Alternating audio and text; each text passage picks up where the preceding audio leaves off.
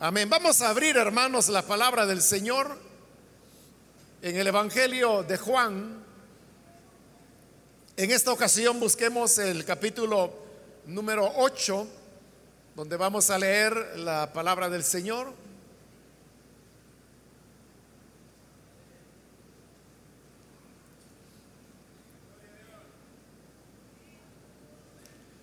La palabra de Dios en el Evangelio de Juan, capítulo 8, versículo número 12 en adelante, nos dice, una vez más, Jesús se dirigió a la gente y les dijo, yo soy la luz del mundo, el que me sigue no andará en tinieblas, sino que tendrá la luz de la vida. Tú te presentas como tu propio testigo, alegaron los fariseos.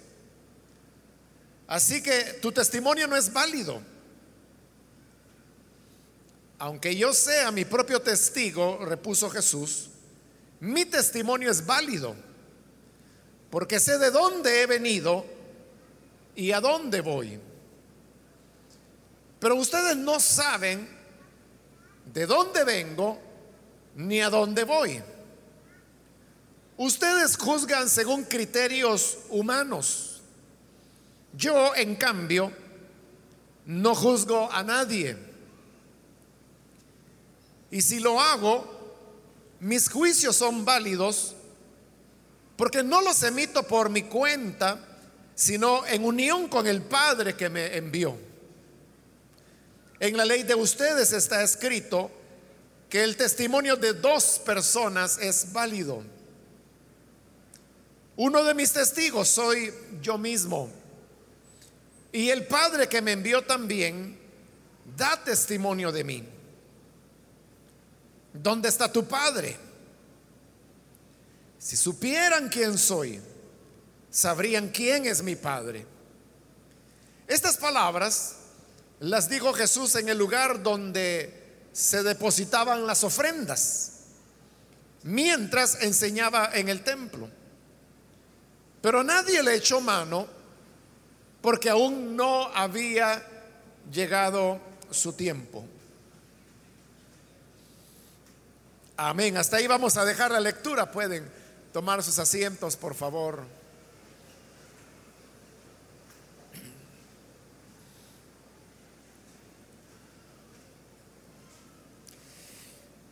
Hermanos, hemos leído eh, otro de los diálogos que se dieron durante la visita del Señor Jesús a Jerusalén, mientras estaba celebrando la fiesta de las cosechas, también conocida en la Biblia como la fiesta de los tabernáculos. Recordemos que en los primeros 11 versículos de este capítulo, eh, se insertó la historia de la mujer que fue sorprendida en un acto de adulterio. Cuando vimos ese pasaje expliqué ampliamente por qué se trata de un pasaje que fue insertado allí.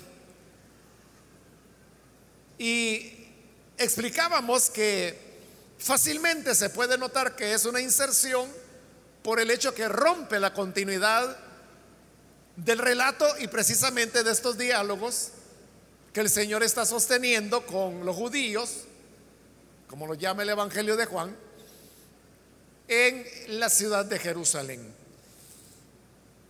Por eso es que, como decía en la última oportunidad, si usted va al capítulo 7 de este Evangelio de Juan,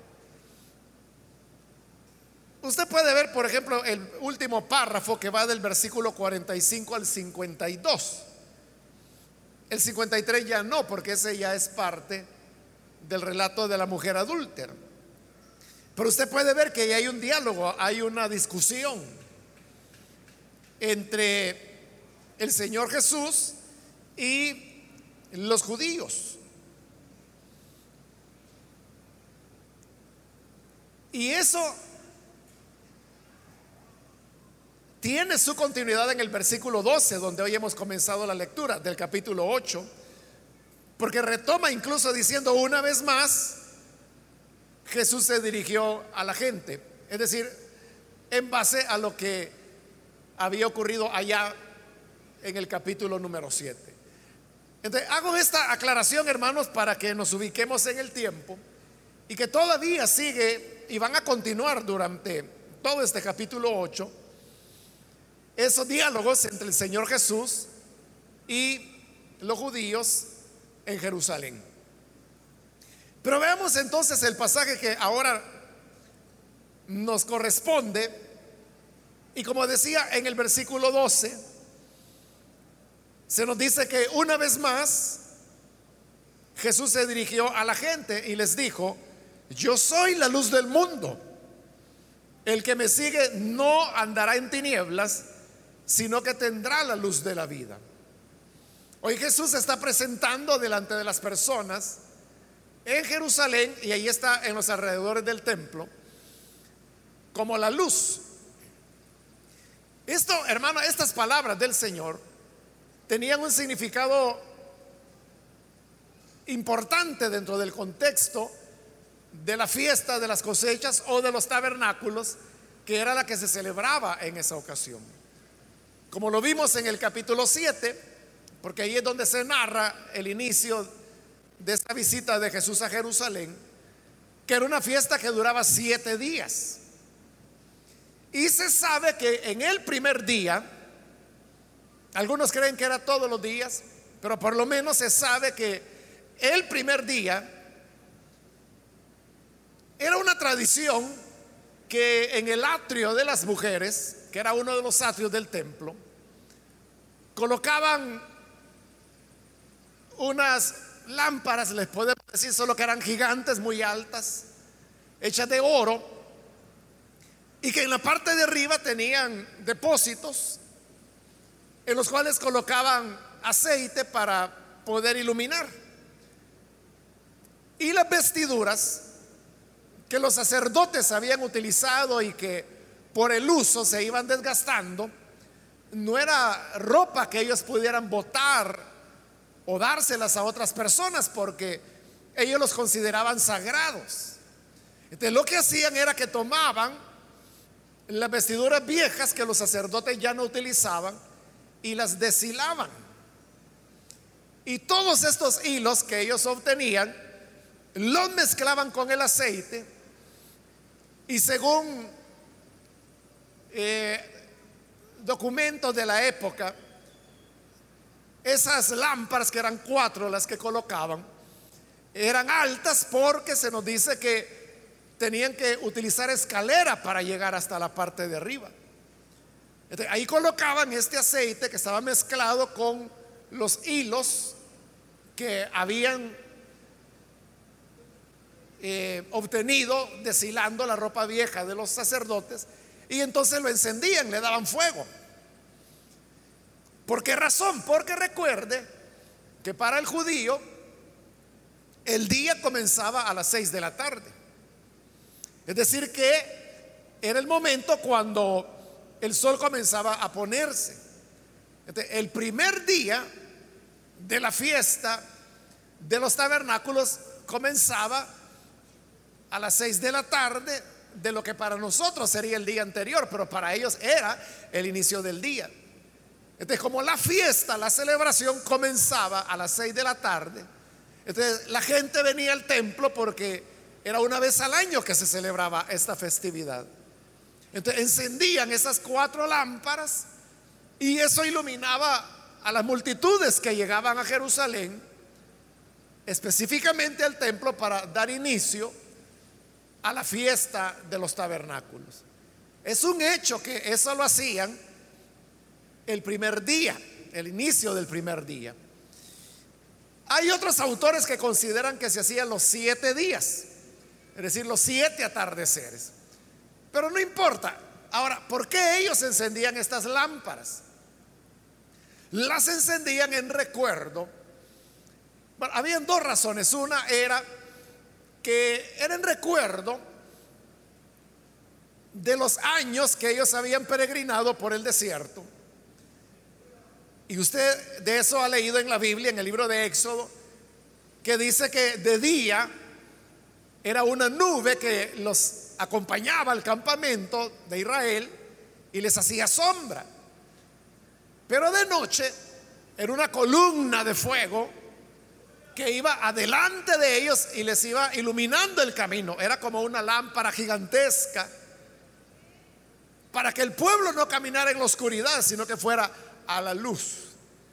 En recuerdo a esa luz es que ellos encendían estas lámparas cuando iniciaba la fiesta de los tabernáculos. Y la segunda razón, eso ya fue una interpretación posterior, es que ellos decían que esa columna de fuego que acompañó a Israel en el desierto era un símbolo de la luz que la ley de Moisés brindaba al pueblo. Es decir, esa ya era una interpretación teológica.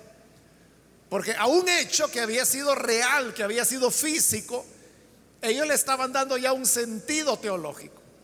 Y el sentido era de que esa luz expresaba la luz que ellos habían recibido a través de la ley. Entonces, la fiesta de los tabernáculos era una fiesta en donde se recordaban esas cosas, por eso hacían los tabernáculos. Porque en tabernáculos ellos habían vivido durante los 40 años que anduvieron por el desierto. dentro de ese contexto del encendido de estas lámparas, ahora usted puede entender la profundidad de la enseñanza o de las palabras de Jesús cuando Él dice, yo soy la luz del mundo. Eso, hermanos, era, era radical. Era revolucionario para el pensamiento religioso de ellos. Porque, ¿qué era, hermanos, la columna de fuego que les acompañó durante 40 años en el desierto? Era la presencia de Dios que iba con ellos. Era la presencia de Dios la que les daba luz. Pero note, hoy Jesús es el que está diciendo, yo soy la luz del mundo. Eso es muy atrevido.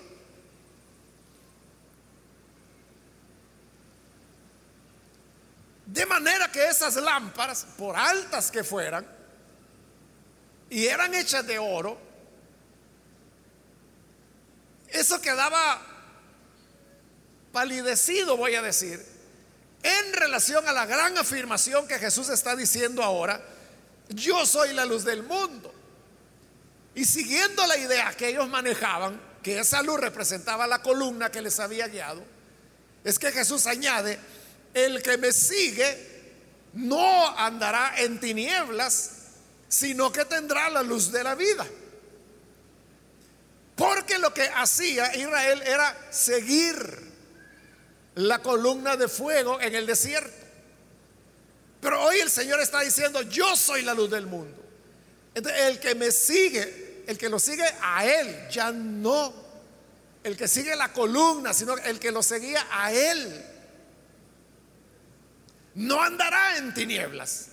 Igual que Israel, que si ellos no se apartaban de la columna de fuego, no andaban en tinieblas, sino bajo la luz que la columna de fuego les daba.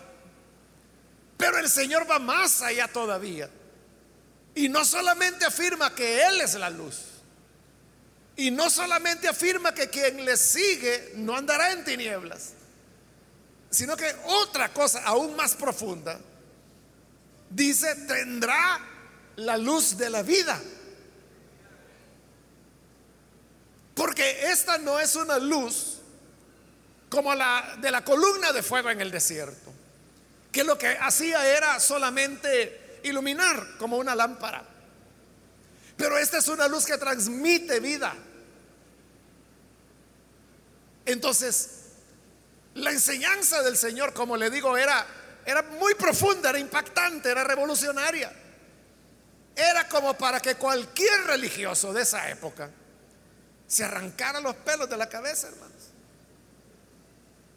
Por eso es que muy pronto, muy temprano en este Evangelio de Juan, ya hemos encontrado dos menciones en las que se nos dice que los judíos planeaban matarlo. Eso ya ocurrió. ¿Cómo no le iban a matar con este tipo de expresiones que Jesús decía? Yo soy la luz del mundo, el que me sigue no andará en tinieblas, sino que tendrá la luz de la vida. Pero esas palabras, hermanos, nosotros sabemos que no era un atrevimiento de Jesús. O no era un desvarío que él se había encontrado. Sabemos que es la realidad. Porque Jesús es la luz que vino a iluminar nuestras tinieblas. ¿Cuántos de nosotros, hermanos, no nos encontrábamos en una vida donde no le llevamos rumbo, no le llevamos sentido. Es como el hecho, hermanos, de, de caminar en la oscuridad. El que camina en la oscuridad tropieza. Pero el que anda en la luz, no solamente no va a tropezar, sino que tendrá la luz de la vida. Eso es lo que Jesús hizo. Vino a nuestra vida, nos iluminó, nos enseñó el camino. Me recuerdo, hermanos, hace años estaba yo iniciando el ministerio. Ahí estaba como en los primeros seis meses de haber iniciado el ministerio ahí en Santa Ana, era la época de la guerra. En esas fechas cuando había ley marcial y que había una hora límite que uno podía andar en la calle. La iglesia allá había contratado una emisora así de esas rascuachitas. Una emisora como de tercera o cuarta categoría, que era lo que la iglesia podía pagar. Entonces ahí teníamos un programa eh, todos los días de 15 minutos. Y yo era el que iba a dejar los cassettes. Entonces, esa, ocasión yo fui y entregué los cassettes. Entonces, el locutor ya se había hecho amigo porque yo llegaba todas las semanas a dejar las grabaciones de la semana.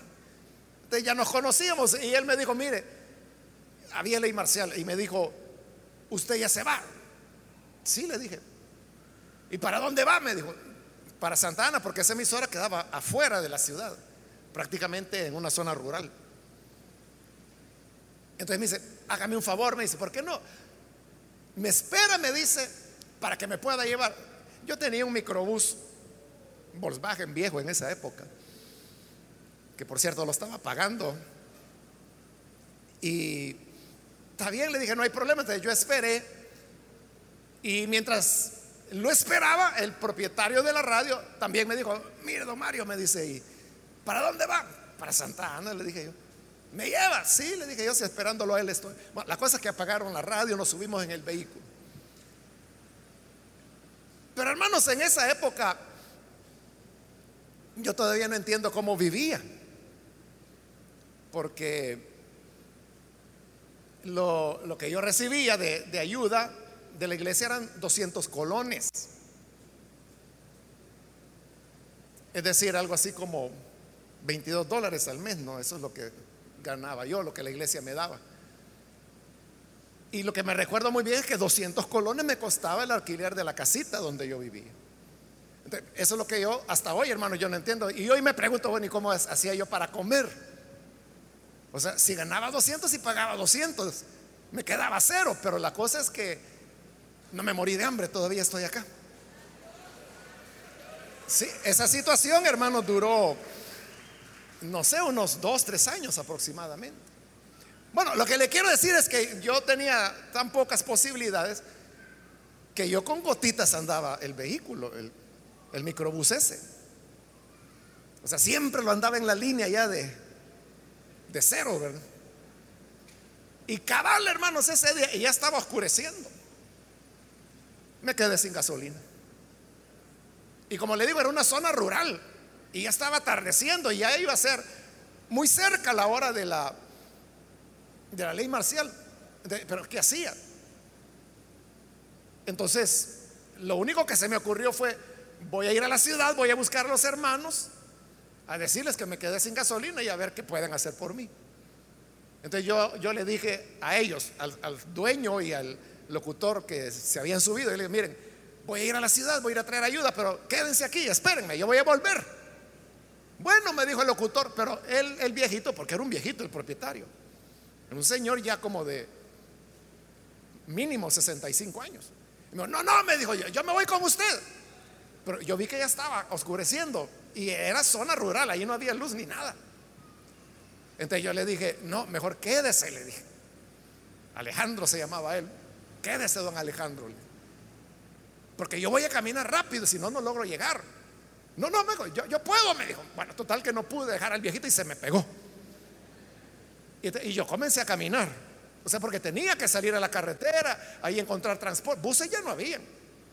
Algún transporte que me llevara hasta la ciudad, allá ir a buscar a los hermanos y venir de regreso. O sea, tenía que caminar. Entonces yo comencé a caminar rápido y claro, él era ya un señor de edad, él se fue quedando, se fue quedando. Y él me decía, don Mario, espéreme, espéreme. Y yo me paraba y me regresaba y le decía, mire don Alejandro, mejor regrésese, le dije, ahí quédese en el vehículo, usted va a estar sentado, es que no puedo ir despacio, tengo que caminar. No, no, me dice, vámonos. Y seguía caminando. Pero aquí viene lo que le quiero contar. Cayó la noche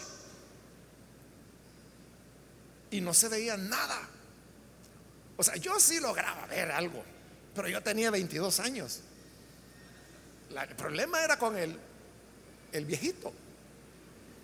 Entonces, cuando yo vi, o sea, yo mismo, o sea, yo lograba ver, o sea, no había nada. Ahí no había luz pública, no había nada, no, había lámpara, nada. Lo que uno puede ver con el resplandor de las estrellas. Eso era. Pero yo lograba ver, o sea, yo sabía dónde poner el pie. Él no. A él ya la vista ya no le alcanzaba.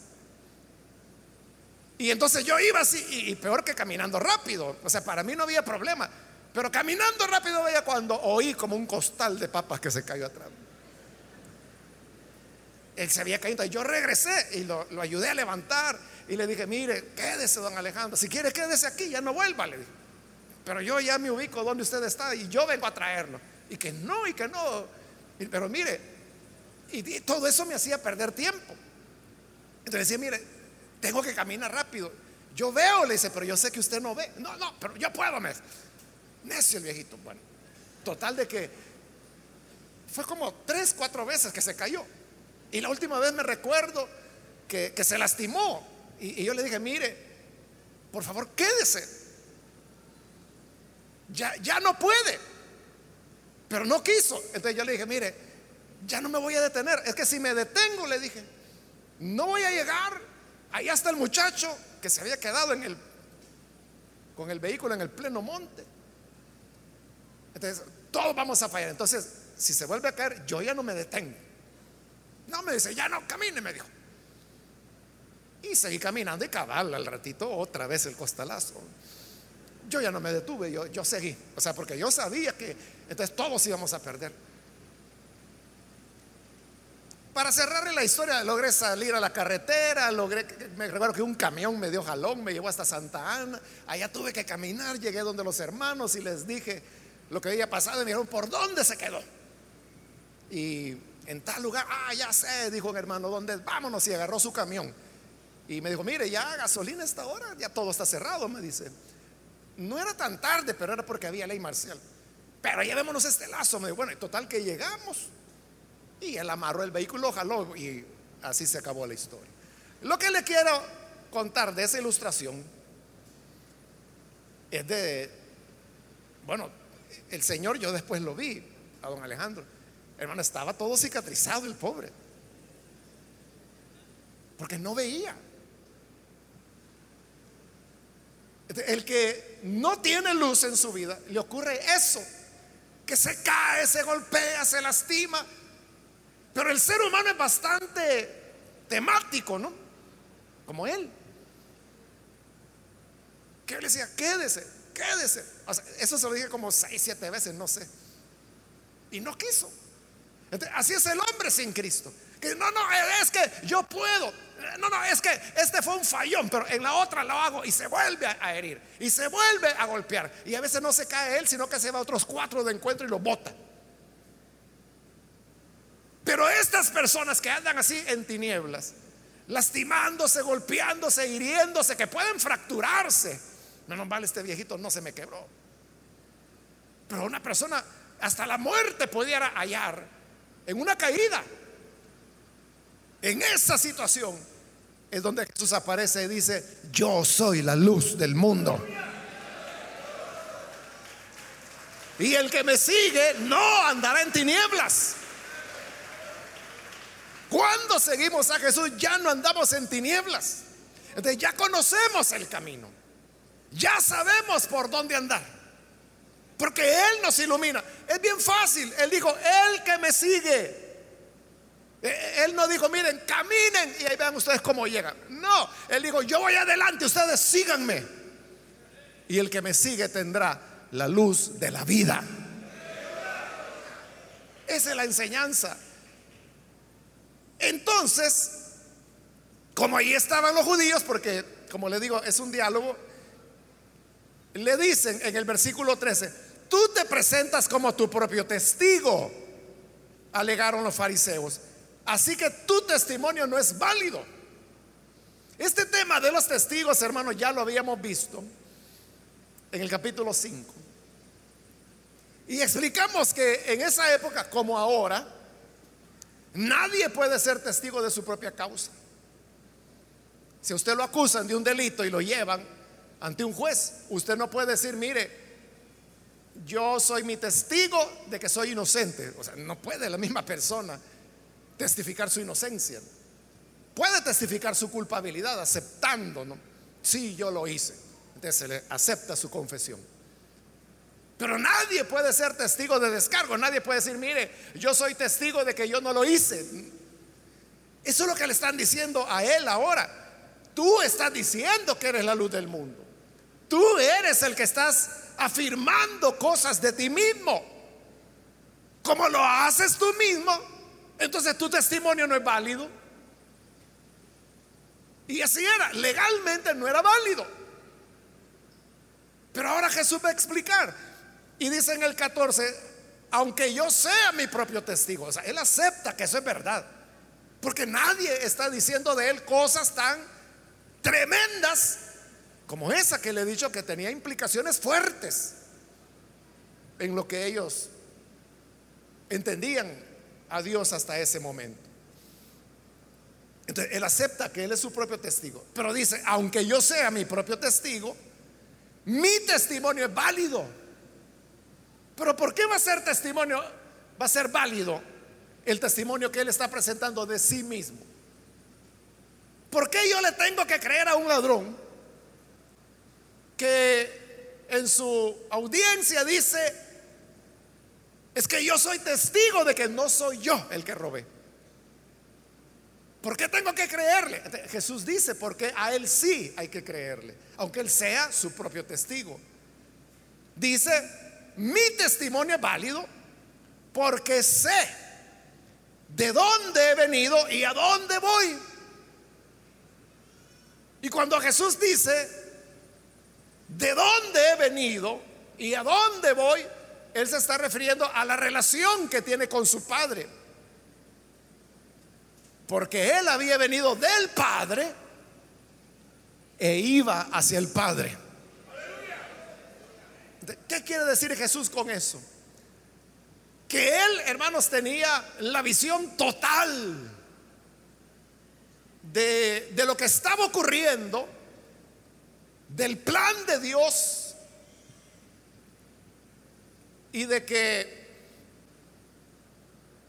esa visita que él estaba haciendo a la tierra, como el cordero el verbo con el que comienza el Evangelio de Juan, que ahora se había hecho carne. Eso era parte de, un plan del cual los hombres solo tenían como una muy pequeña ventana. Como nosotros los seres humanos nacimos ayer y nos vamos a morir mañana. Entendemos la visión que nosotros tenemos de las cosas es, es como el presente, ¿no? Una ventanita muy estrecha. Pero Jesús como Dios lo está viendo todo. Por eso dice, aunque soy yo mismo el que doy testimonio de mí mismo, yo sé de qué les estoy hablando.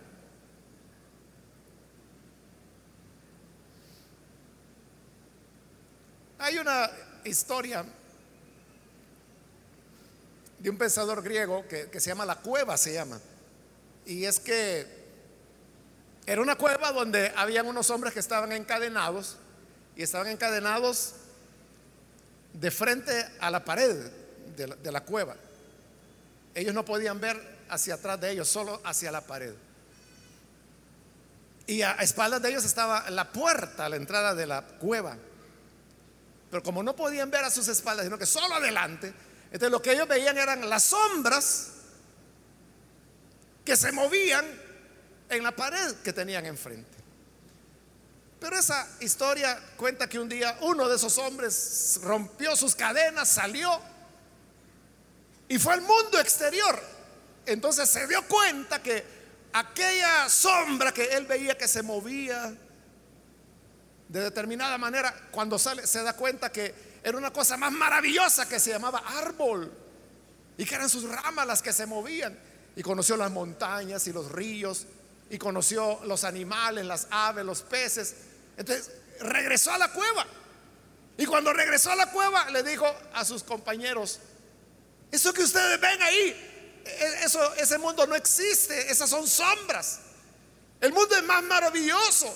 Hay árboles, hay nubes, hay sol, hay peces, hay aves, hay mariposas, hay pájaros que cantan. Y todos se comenzaron a reír de él. Estás loco. Si mira, eso es lo que tenemos, sombras. Nadie puede ser testigo de sí mismo si está atado a las sombras. Pero Cristo es la luz del mundo. él es el que viene de ver toda la realidad. Por eso lo vamos a ver más adelante en el capítulo 17, donde le dice, Padre, la gloria que tuve contigo antes de la eternidad, ahora regreso a ella. Esa es la realidad. Es el que conoce la verdad. A eso es a lo que él se refiere cuando dice, aunque es cierto, yo doy testimonio de mí mismo, pero en mi caso, dice, mi testimonio sí es válido, porque sé de dónde vengo y a dónde voy. Pero ustedes les dice, al final del versículo 14, no saben ni de dónde vengo, ni a dónde voy. Y lo van a demostrar más adelante que no sabían. ¿De quiénes son los que están encadenados a la pared de las sombras? Eran ellos. Ellos son los que no podían ser testigos de sí mismos. Pero Jesús, que era la luz, él sí sabía de dónde venía, hacia dónde iba, cómo eran las cosas.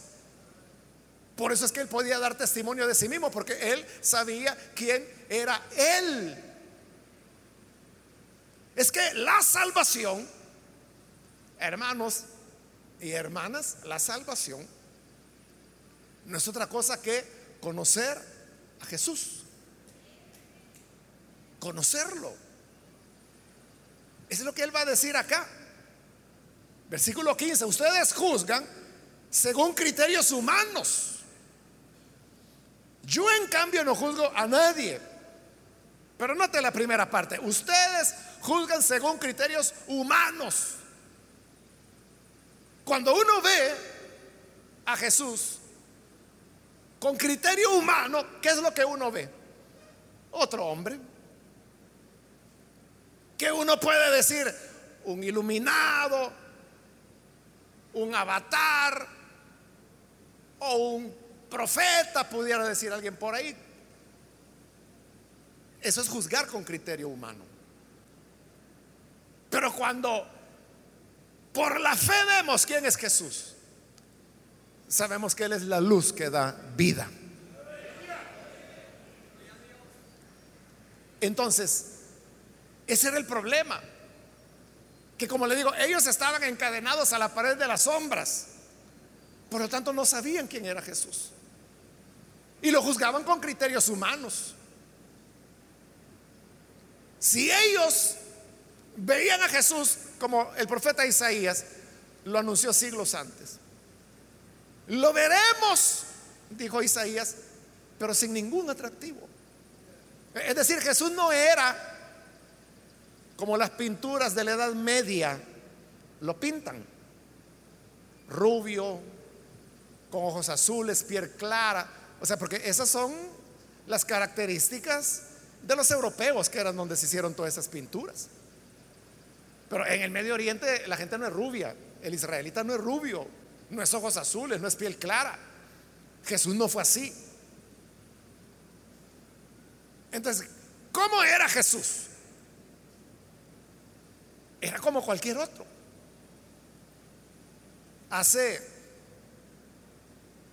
no sé, unos 10 años quizás, hubo una, una entidad científica, no recuerdo quién fue, que ellos lograron extraer ADN de varios restos óseos de pobladores de la región de lo que hoy es Israel, del siglo primero, es decir, de la época en que Jesús vivió. Ellos tomaron la información del ADN de todos estos cuerpos, de los contemporáneos, de la época en que Jesús había vivido. Y entonces fueron extrayendo las características de cómo eran ellos. Y sobre esa base ellos crearon una imagen que era computarizada, que era la cara de un hombre, pero reconstruida sobre la base de la información que el ADN de esos huesos del siglo I les había dado. eso les dio la idea de cómo era el ser humano de esa e-, época en esa región específica del mundo. Entonces ellos dijeron, si eh, las muestras de ADN, que eran varias, nos muestran que así era, así eran las características del hombre. Entonces Jesús tuvo que ser así. Ese rostro lo publicaron, se hizo público, hoy ronda ahí en internet. Pero ¿sabe qué pasó? A la gente no le gustó. Porque dijeron, qué feo, dijeron. ¿Cómo va a creer? En esa época, me recuerdo que en uno de los periódicos una señora decía, no, ¿cómo van a creer? Esa es una ofensa que el rostro de Jesús va a ser así. Le hubieran puesto otro rostro, rostros lindos. Rostro, decía ella, como el de fulano y mencionaba un nombre de un escritor de aquí de, del país. Pero eso es lo que la Biblia dice. Es lo que Isaías dijo. Lo veremos, pero sin atractivo. Él, no tenía nada espectacular, menos hermano que hubiera una aureola de luz que hubiera en su cabeza. No, él se veía como un hombre común y corriente. ¿De qué ocurría? Que si se le juzgaba de acuerdo a criterios humanos, ¿qué veían? Lo que los judíos veían. ¿Y qué veían? Un bocón que se atrevía a decir cosas como esa. Y por eso lo desafiaban. ¿Cómo te atreves a decir? Tu testimonio no es válido porque tú estás dando testimonio de ti mismo.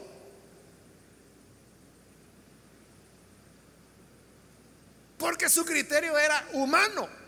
Pero el criterio de Jesús, que vino del Padre, él sabía quién era. ¿Qué veían las personas en él? Ya le dije, un hombre común y corriente, igual que cualquiera. Juan el Bautista tuvo que decir, en medio de ustedes está aquel de quien yo dije, no soy digno de desatar encorvado una de sus sandalias. Jesús estaba en medio de ellos y no lo reconocían. ¿Por qué? Porque era igual que cualquier otro ser humano. Pero Jesús sí sabía quién era. Si él había estado en la eternidad con el Padre, donde millones y millones de ángeles por la eternidad le habían dicho santo, santo, santo, el que era, el que es, el que ha de venir. Él sabía quién era. Y como dice Pablo en Filipenses capítulo 1, el Señor se despojó, se vació a sí mismo y llegó a la condición de hombre. Él no tuvo, dice, el ser semejante a Dios como cosa de la cual aferrarse y que Jesús dijo, no, esto no lo voy a soltar. Él lo soltó. Y se rebajó para ser un humano. Él sabía quién era. A eso se refiere cuando le dice, yo sé de dónde vengo y sé a dónde voy. Pero ustedes no saben ni de dónde vengo ni a dónde voy, porque ustedes juzgan con criterio humano. Yo en cambio, dice Jesús, no juzgo a nadie. Cuando Él dice eso, no juzgo a nadie, no quiere decir que Él no es el juez del universo. Él lo está utilizando en el sentido de juzgar, pero de condenar. Esto que Él dice aquí, yo no juzgo a nadie, es lo mismo que Jesús dijo otras veces, pero con otras palabras. Yo no he venido a condenar a nadie, sino que he venido para que el mundo sea salvo a través de mí. En ese sentido es que está diciendo, yo no juzgo a nadie. Algunos estudiosos de la Biblia dicen que por estas palabras que Jesús está diciendo aquí, que yo no juzgo a nadie, es decir, yo no condeno a nadie, creen que por eso es que el pasaje de la mujer adúltera se insertó antes de este párrafo, como un ejemplo. Porque es lo que Jesús le dijo a la mujer, ¿se recuerda? Mujer, los que te condenaban, ¿dónde están? No hay, Señor, se fueron. Entonces le dijo Jesús, ni yo te condeno. No te condeno. Es lo que él está diciendo, yo no juzgo a nadie. No he venido a condenar a nadie. Los hombres, los humanos, somos los que, utilizando criterios humanos, condenamos a las personas. Y si ese es un nadie, ese es un hijo del infierno, ese es aquí, ese es allá. Me recuerdo hace años también, hermano, comenzaba la iglesia. Una hermana trabajaba en una oficina ella era secretaria y trabajaba en una oficina y era una oficina pequeña con aire acondicionado, pero ella tenía eh, compañeros de oficina que fumaban. Entonces cuando terminaba la jornada, ocho horas trabajando ahí y ella salía, iba toda perfumada, con humo de tabaco.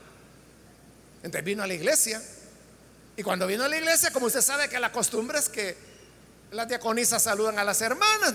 una hermana salió y la abrazó y cuando la abrazó le sintió. Hermanita, le dijo, usted sí que tiene que arrepentirse, le dijo. Pídale al Señor que le quite ese vicio. Y la otra hermana ni entendía de qué le estaba hablando. Como cuando la persona anda el olor ya no lo siente, los demás lo sienten. ¿Y de qué habla? Pídale al Señor que le quite ese vicio del cigarro. Eso la misma hermana me lo contó y ella me decía, jamás, me dice, jamás en mi vida yo he fumado. ¿Qué pasó? La estaban juzgando con un criterio humano. Bueno, nos esmeramos en eso, ¿verdad? En condenar gente porque vemos juzgamos humanamente y humanamente condenamos, pero Jesús dijo, yo que soy la luz del mundo, yo no he venido a condenar a nadie. He venido a traer oportunidad de salvación.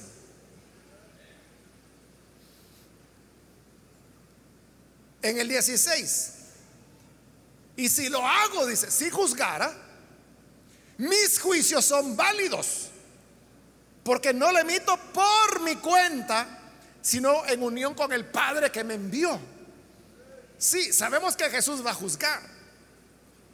Pero cuando Él juzgue, sabemos que sus juicios serán, como dice Apocalipsis, justos y verdaderos.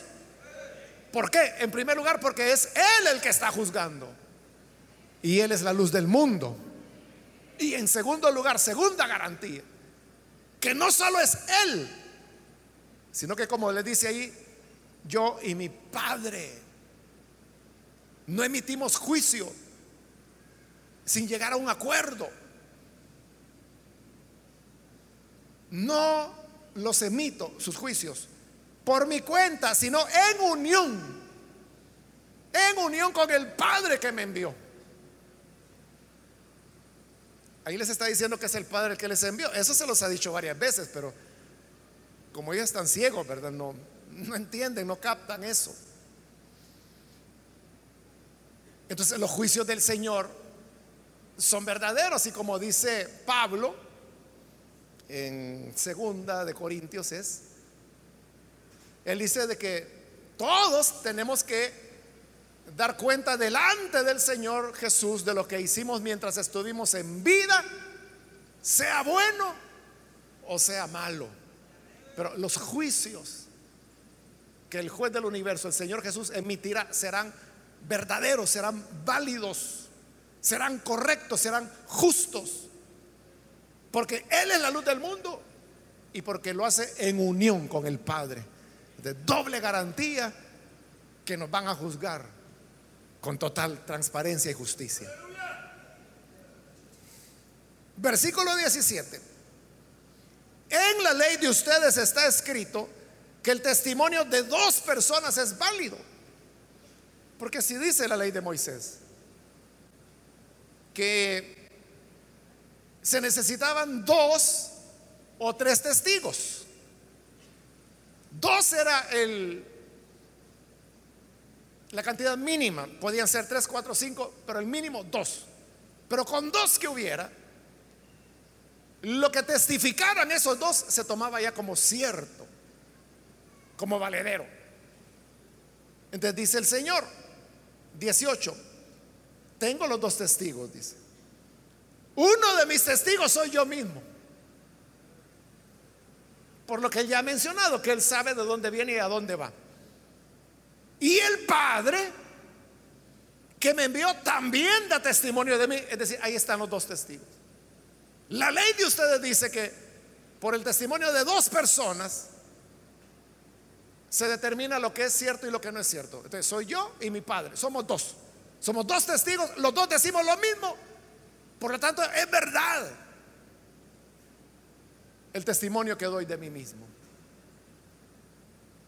Pablo, eh, tomando esas palabras de la ley, es que ya en el Nuevo Testamento y a las iglesias a la iglesia de Corinto porque él las iba a ir a visitar. Dice, mire, hermano, yo voy a llegar, pero cuando llegue, no me vengan con chambres, no me vengan con que, mire, le voy a decir, pero no le diga a nadie. Mire, yo le voy a decir, pero anónimamente. No, no, no, no.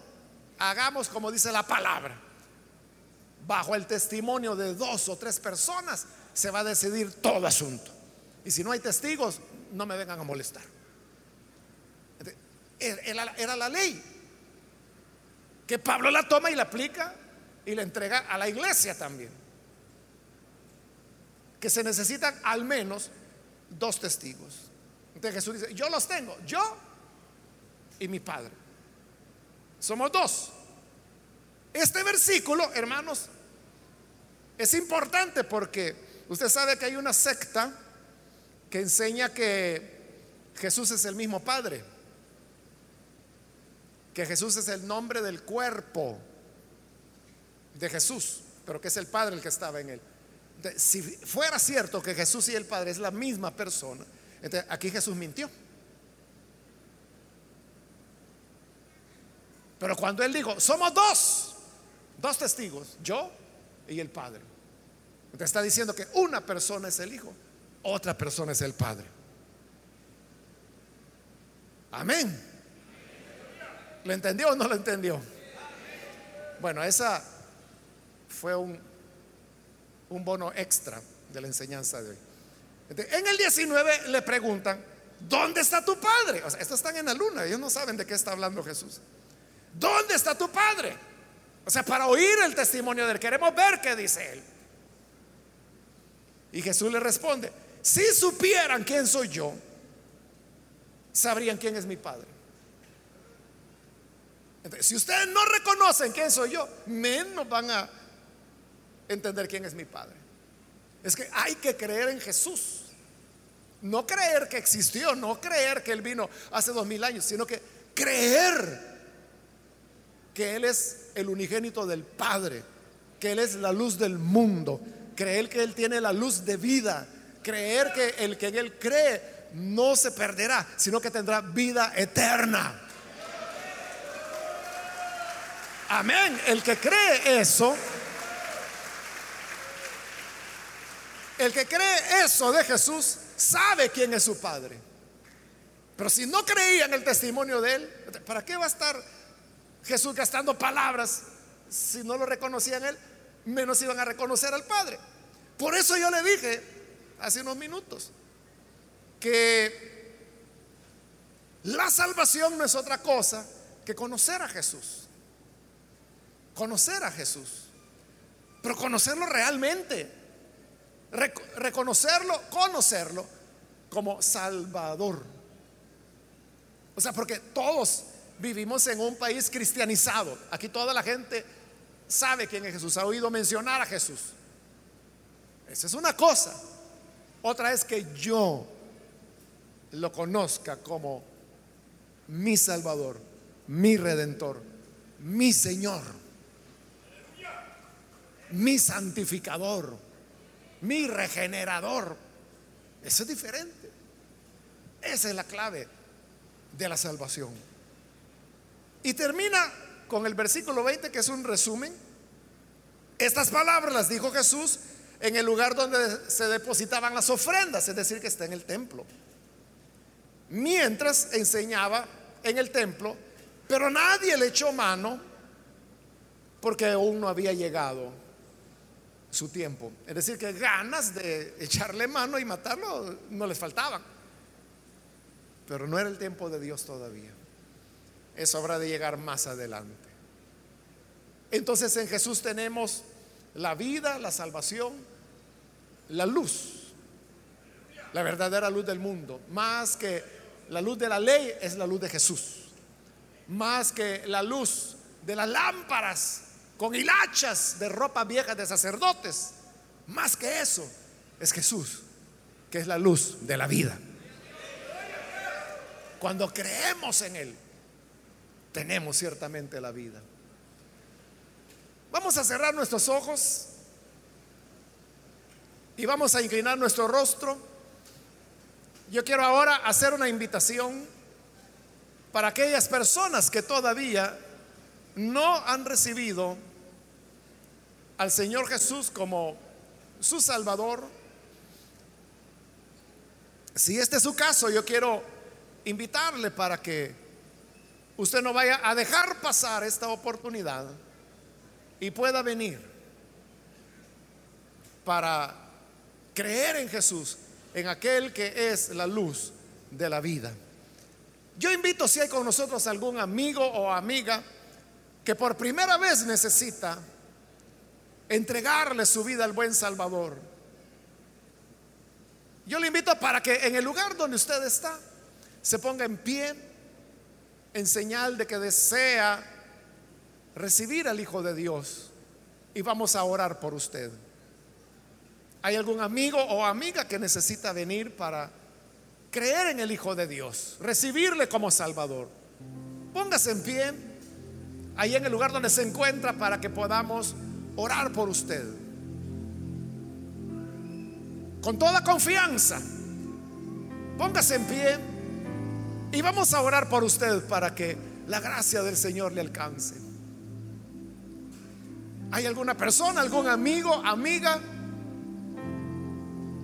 que quiera conocer a Jesús verdaderamente? No como un personaje histórico, no como un personaje de películas, sino que como una persona real real que está en medio nuestro y que se manifiesta en nuestras vidas y que nos habla y que nos toca y que nos cambia y que nos redime. ¿Quiere conocerlo de esa manera? Póngase en pie, por favor, para que podamos orar por usted.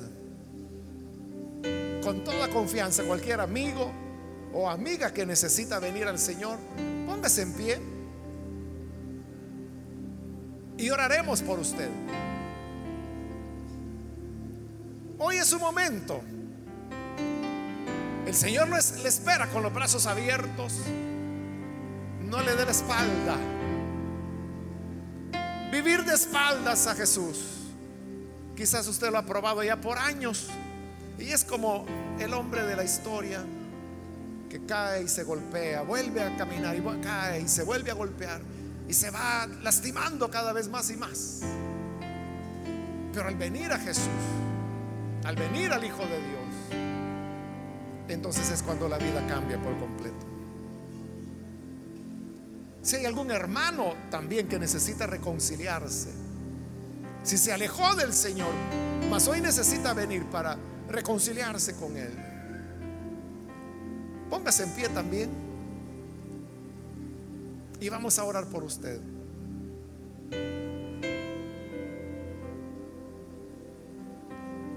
Alguien que necesita hacerlo, hágalo en este momento, porque yo voy a finalizar la invitación. Mas si hay alguien que necesita venir por primera vez o reconciliarse, póngase en pie. Ya que esta es la última invitación que estoy haciendo. Muy bien, aquí hay un hombre, Dios lo bendiga, bienvenido. Si hay alguien más, puede pasar en este momento. Muy bien, aquí hay otro hombre, Dios lo bendiga, bienvenido. Aquí hay un joven también, Dios le bendiga, bienvenido. Termino la invitación. ¿No hay nadie más? A usted que nos ve por televisión le invito para que se una con las personas que están aquí al frente, ore con nosotros y reciba a aquel que es la luz de la vida. Señor, gracias te damos por cada persona que está aquí al frente, como también aquellos que a través de televisión, radio, internet y cualquier otro medio que tú proveas,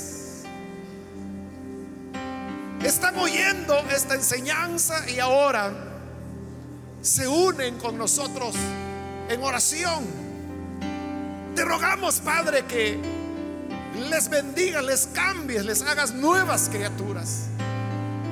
Que puedan, Señor, servirte, amarte. Gracias por la luz que tú nos traes. Gracias porque al seguirte ya no andamos en tinieblas, ya no tropezamos, ya no nos lastimamos. Tenemos la luz de la vida.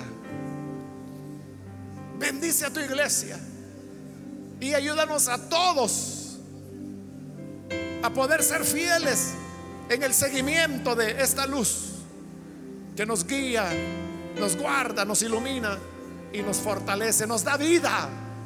Que seamos fieles y leales a ti. Todos los días de nuestra vida bendice a cada uno. Guárdanos, Señor Guárdanos y que seamos fieles reflejos de esa luz a un mundo necesitado. Por Jesús nuestro Señor lo pedimos. Amén.